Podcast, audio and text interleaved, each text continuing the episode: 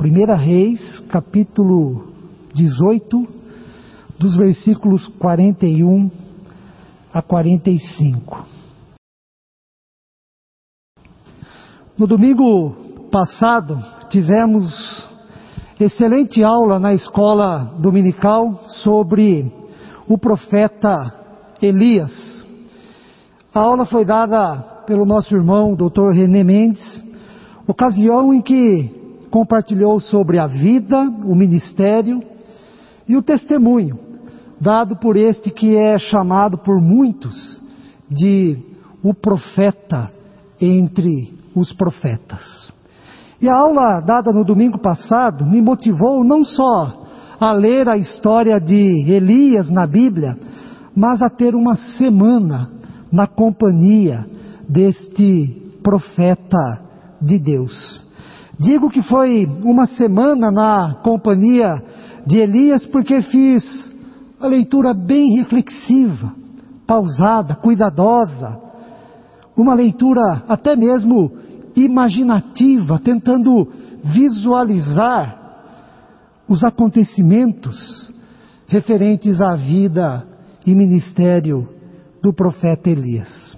Posso dizer que foi uma semana de aprendizado, admiração e de crescimento. E diante do tema da série de mensagens deste mês, mostra-me esta tua fé. Mostra-me essa tua fé. Quero compartilhar nessa manhã um pouco com os irmãos e irmãs sobre a história de Elias e extrair desta história aprendizados relevantes para todos nós. No primeiro momento, algo que me chamou a atenção na história de Elias, diante de tudo o que aconteceu com ele, o que ele disse, o que ele fez, foi o fato de Elias representar muito bem a experiência humana de viver a fé em Deus.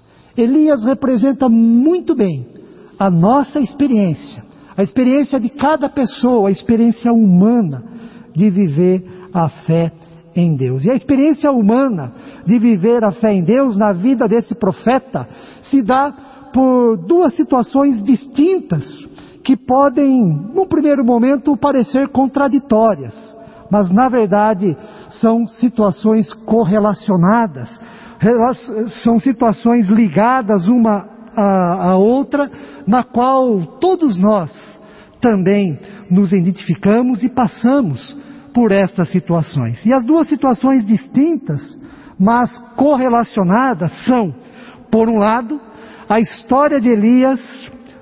Na história de Elias, nós nos deparamos com os grandes feitos de Deus realizados na vida e por meio do ministério deste profeta. E por outro lado, além dos grandes feitos de Deus, ficamos surpresos com a fragilidade humana na vivência da fé em Deus, diante das provações e das circunstâncias ameaçadoras da vida. Por um lado, os grandes feitos de Deus. Por outro, a fragilidade humana na vivência da fé em Deus. Como isto se deu? Preste atenção em alguns dos principais acontecimentos na vida de Elias. Em relação aos grandes feitos de Deus, Elias foi um profeta que viveu para servir.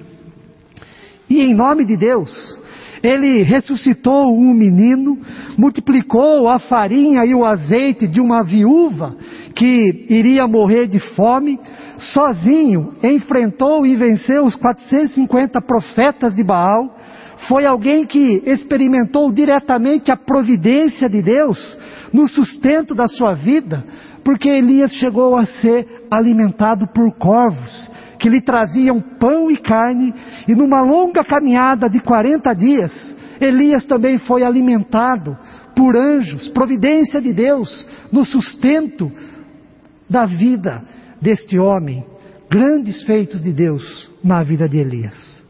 Porém, em relação à fragilidade humana na vivência da fé, temos que levar em consideração que os dias de Elias não foram fáceis. Ele viveu sob um reinado tirânico idólatra e cruel. Como profeta, ele lutava contra o pecado num período de crise econômica, política, moral e espiritual em Israel.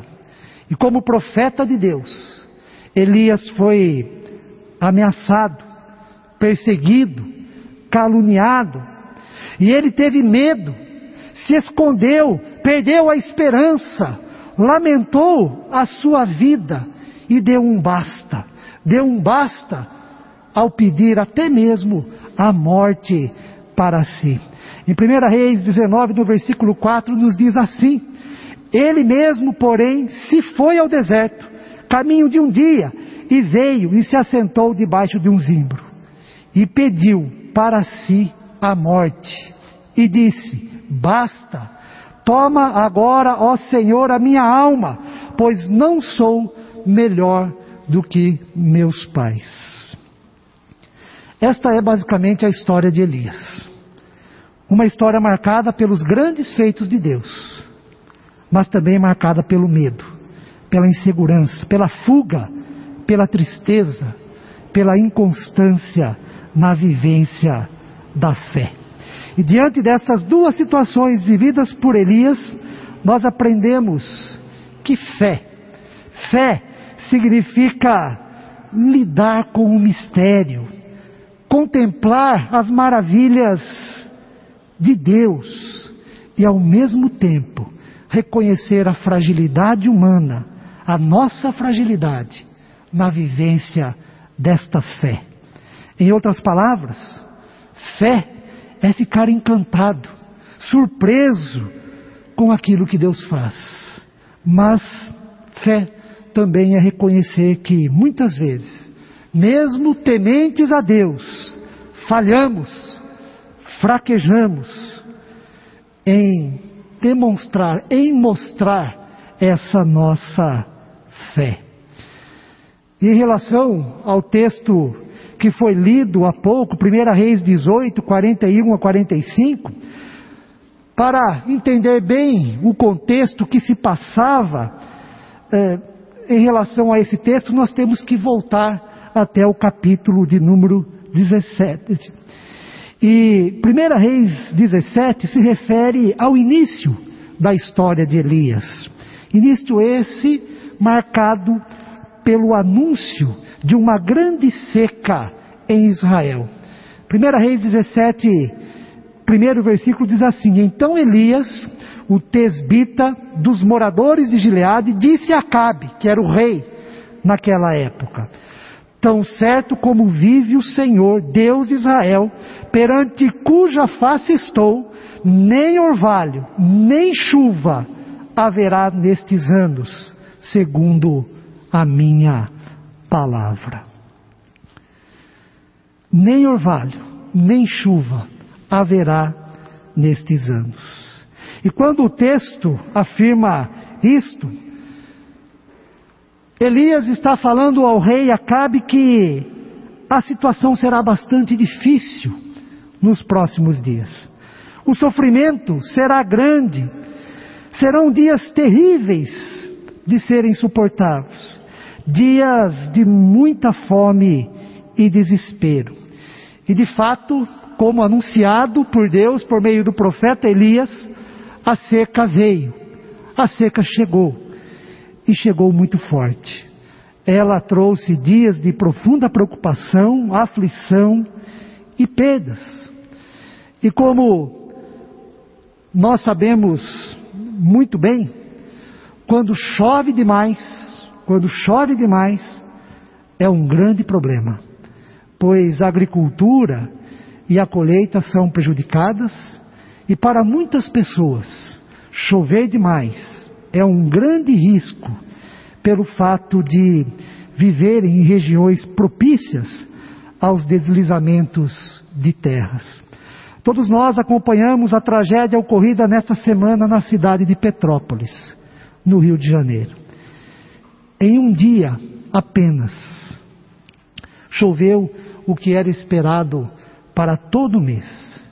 O que era uma rua se transformou num violento rio. com correnteza muito forte, levando carros, derrubando casas. E o mais triste, muitas pessoas morreram e estão soterradas.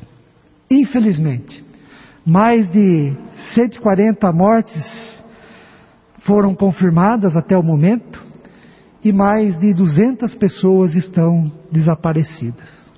Muitas famílias estão desabrigadas e perderam tudo, tudo o que conseguiram adquirir até então em sua vida. Quando chove demais, é um problema muito, muito sério.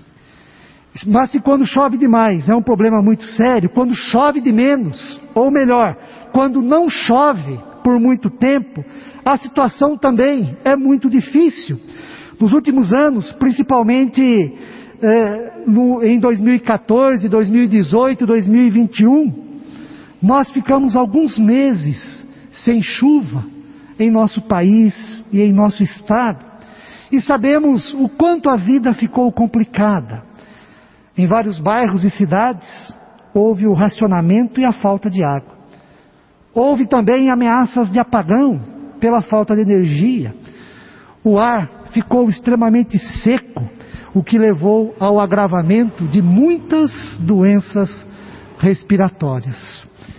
Quando falta água, quando falta chuva, devido à seca, também não há colheita, não há comida, animais morrem, fica difícil até mesmo conseguir água para beber, e assim a vida humana é colocada em risco. E isto é percebido nos dias de Elias com a seca que está em curso.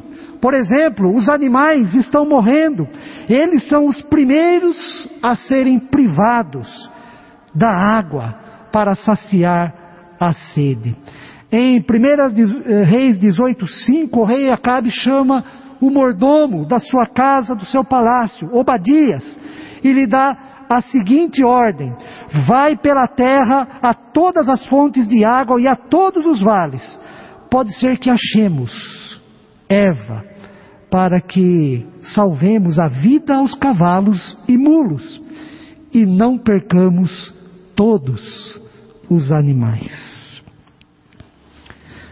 Outra situação ainda mais dramática é a de certa mãe, uma viúva, que diante do pedido de Elias para que lhe desse um pouco de água para beber e um pedaço de pão para comer, a resposta desta mulher, desta viúva, e eu não sei ao certo se é uma resposta que demonstra um conformismo controlado ou então um desespero contido.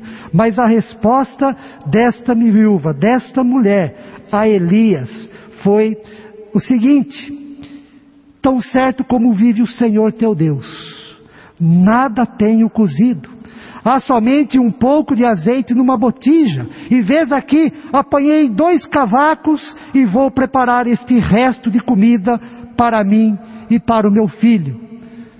Comê-lo-emos e morreremos. Em meio a este contexto de carência, sofrimento e desespero causado pela seca, Elia nos surpreende ao mostrar a fé que tem em Deus. E isso se dá por meio de duas pequenas afirmações no texto em que lemos. E a primeira afirmação é quando Elias vai até o encontro do rei Acabe e diz a ele: sobe, sobe no monte, come e bebe, porque já se ouve, já se ouve ruído de abundante chuva. O impressionante é que não havia nenhum sinal de chuva.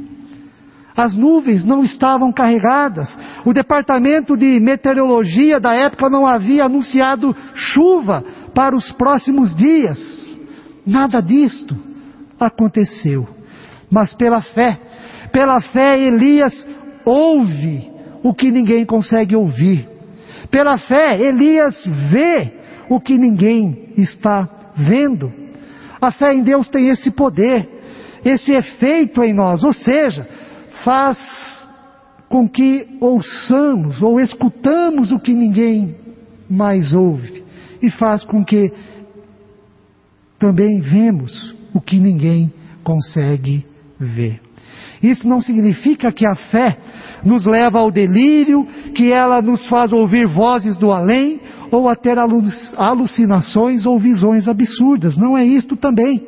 Ouvir o que ninguém ouve e ver o que ninguém vê são coerentes com a definição da fé que encontramos em Hebreus 11, no capítulo 1.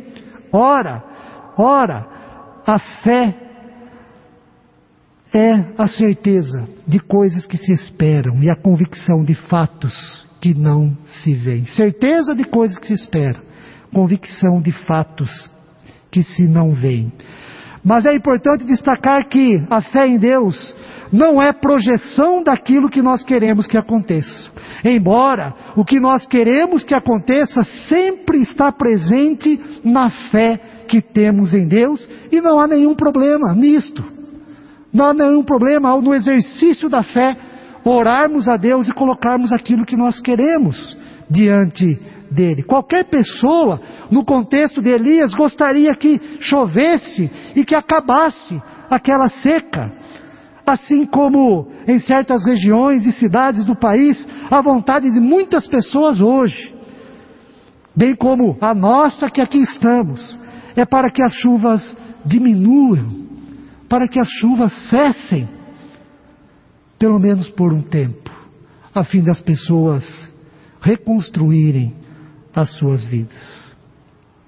Mas para Elias, mas para Elias ter a coragem de afirmar: já se ouve ruído de abundante chuva, em meio à seca que estava em curso naqueles dias, algo muito importante deve ser levado em consideração ele estava fundamentado na palavra de Deus. Elias falou: já se ouve um grande ruído de chuva, de chuva abundante, porque ele estava fundamentado na palavra de Deus.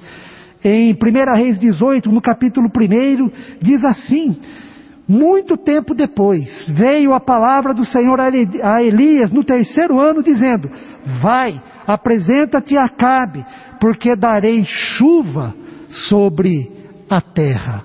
Deus já havia revelado para Elias que mandaria chuva para a terra. E no texto que nós lemos, Elias é fiel, se encontra com Acabe e diz aquilo que a palavra de Deus lhe fora revelado. E aqui nós aprendemos que quando se trata da fé, a palavra de Deus deve falar mais alto, deve falar mais alto que aquilo que está determinado pelas aparências. Mesmo que não haja nenhum sinal ao nosso redor, nenhuma evidência, a palavra de Deus é que nos guia, que nos sustenta, que conduz a nossa vida. O profeta Abacuque já disse isso. O justo viverá pela fé. E depois foi repetido pelo apóstolo Paulo. O justo vive pela fé, não pelas aparências, não por aquilo que ele quer, mas pela palavra de Deus. No entanto, Deus não só falou no passado a Elias, mas continua falando hoje comigo e com você. É possível hoje ouvir a palavra de Deus. E ele não fala apenas se vai chover ou se não vai chover, ele fala muitas outras coisas importantes para todos nós. Ele fala a cada domingo, quando aqui nos reunimos para adorá-lo. Ele fala a cada dia por meio de acontecimentos, por meio das pessoas à nossa volta. Deus fala no silêncio do nosso quarto quando nos colocamos em oração. Ele fala por meio das maravilhas da sua criação, fala por meio das sagradas escrituras, fala quando nós estamos com o coração apertados e recorremos então a Ele. E a principal forma de Deus falar comigo, de Deus falar com você, é por meio de Jesus Cristo, o seu Filho. O que Deus fala para mim e para você em Jesus é a boa notícia. É a boa notícia de salvação. Este é o Evangelho de Jesus Cristo. Quando ouvimos Jesus, a palavra de Deus encarnada, Deus fala para mim e para você coisas importantes. A primeira coisa que Deus nos fala em Cristo Jesus é: somos aceitos. Somos aceitos. Em Jesus a palavra de Deus é de aceitação. Em Jesus Deus diz que nos aceita apesar de sermos inaceitáveis. Uma frase muito interessante nesse sentido, extraída do livro A Coragem de Ser, do teólogo Paul Tillich, é a seguinte: A coragem de ser é a coragem de ser aceito como aceitável, a despeito de ser inaceitável. Isto é obra de Deus em Cristo Jesus para com todos nós.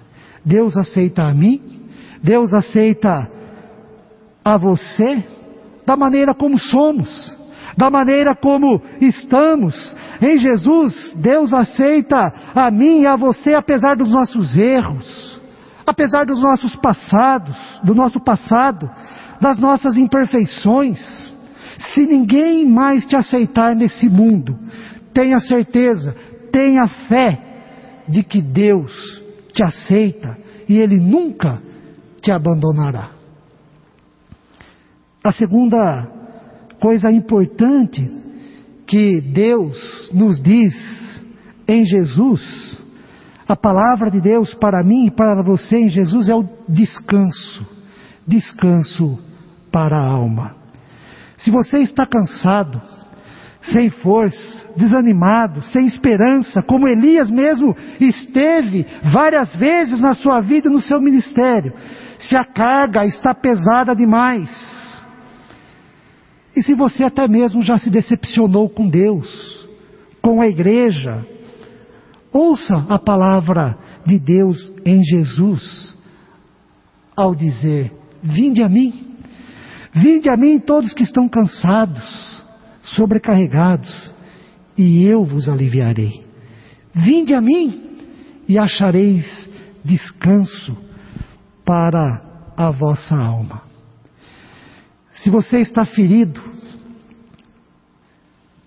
pelas frustrações, decepções e fracassos, se você está mesmo até desiludido com a vida, e a exemplo de Elias, está a ponto de dar um basta, pedir a morte para si, a palavra de Deus em Jesus Cristo é de cura, é de salvação, é palavra de alegria.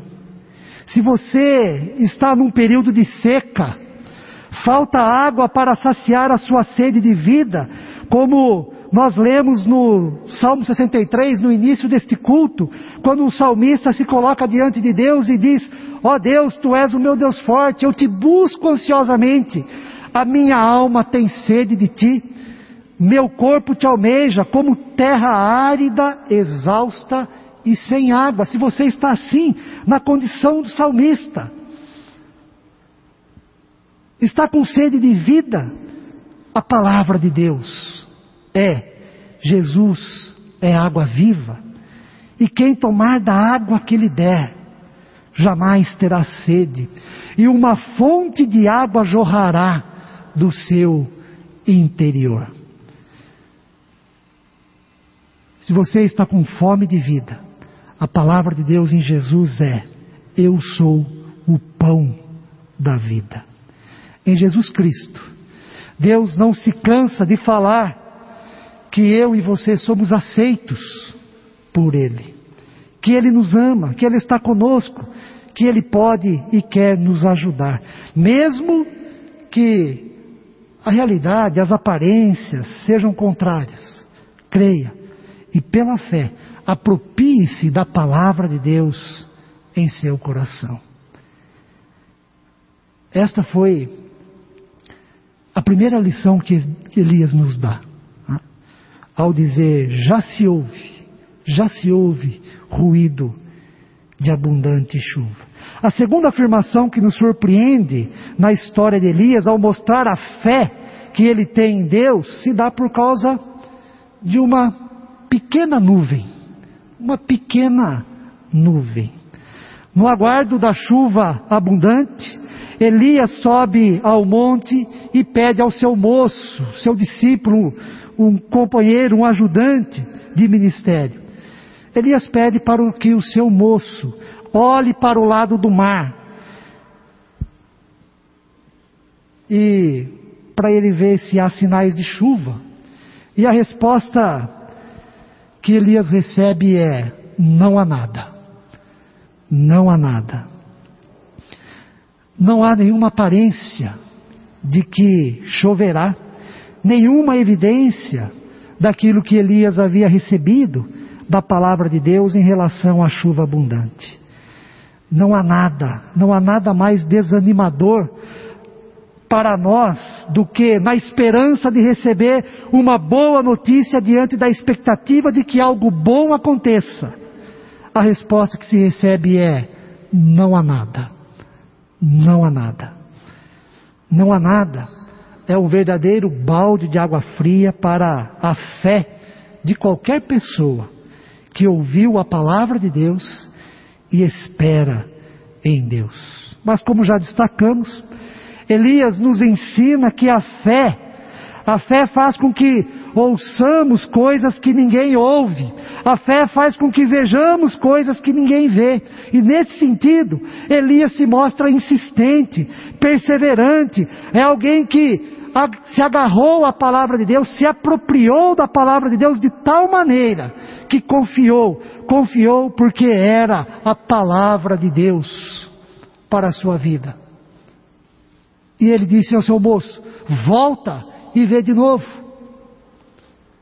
E o, o moço, não há nada. Volta e vê de novo. Aqui Elias parece que briga com Deus, por causa da fé que tem. E isso é bonito. Diz o texto que, na sétima vez, o discípulo de Elias comunicou: Eis que se levanta do mar uma nuvem pequena como a palma da mão do homem. Eis que se levanta do mar uma nuvem pequena da palma da mão de um homem. Para Elias isso já foi muito. Para Elias, resposta da oração, resposta da fé. Para Elias, fidelidade de Deus para com a sua vida. Porque, por menor que seja a evidência, por menor que seja o sinal, isso já é o bastante para Elias no exercício da sua fé. Para ele, a pequena nuvem era a manifestação de Deus no que diz respeito ao cumprimento da sua palavra. E quando o seu moço diz que há uma pequena nuvem, imediatamente Elias diz o seguinte: né? vai então até Acabe e pede para ele: aparelhe o teu carro e desce, porque a chuva, para que a chuva não te detenha. Dentro em pouco, os céus se enegreceram, ficaram escuros, as nuvens ficaram carregadas, um vento forte começou a soprar, e diz o texto: caiu grande chuva naquele dia. Para concluir, em qual momento você se encontra diante do desafio de mostrar a sua fé, de viver a sua fé na palavra de Deus? Se compararmos a este texto em que nós lemos em 1 Reis, no capítulo 18. O seu momento é de não há nada, não há nada. Ou então o seu momento já é de visualizar uma pequena nuvem do tamanho da palma de uma mão. Algo muito simples, é verdade, mas que representa a possibilidade da manifestação da palavra de Deus. Qual o seu momento? Se o seu momento for não há nada, não há nada, tenha fé. Tenha fé na palavra de Deus, que ela poderá fazer maravilhas na sua vida. Se uma nuvem pequena já apareceu, um pequeno sinal. Tenha fé. Tenha fé para que Deus seja fiel e a palavra de Deus se torne realidade em sua vida. A pequena nuvem, assim como aconteceu com Elias, é a possibilidade do novo, do recomeço, o início de uma mudança, de uma nova fase. É algo que está chegando. Os primeiros sinais são dados daquilo que pode ser o diferente, aquilo que vai transformar o que é seco, o que é árido, o que é sem vida, numa terra úmida, produtiva e abundante. Que Deus abençoe a todos nós. Amém.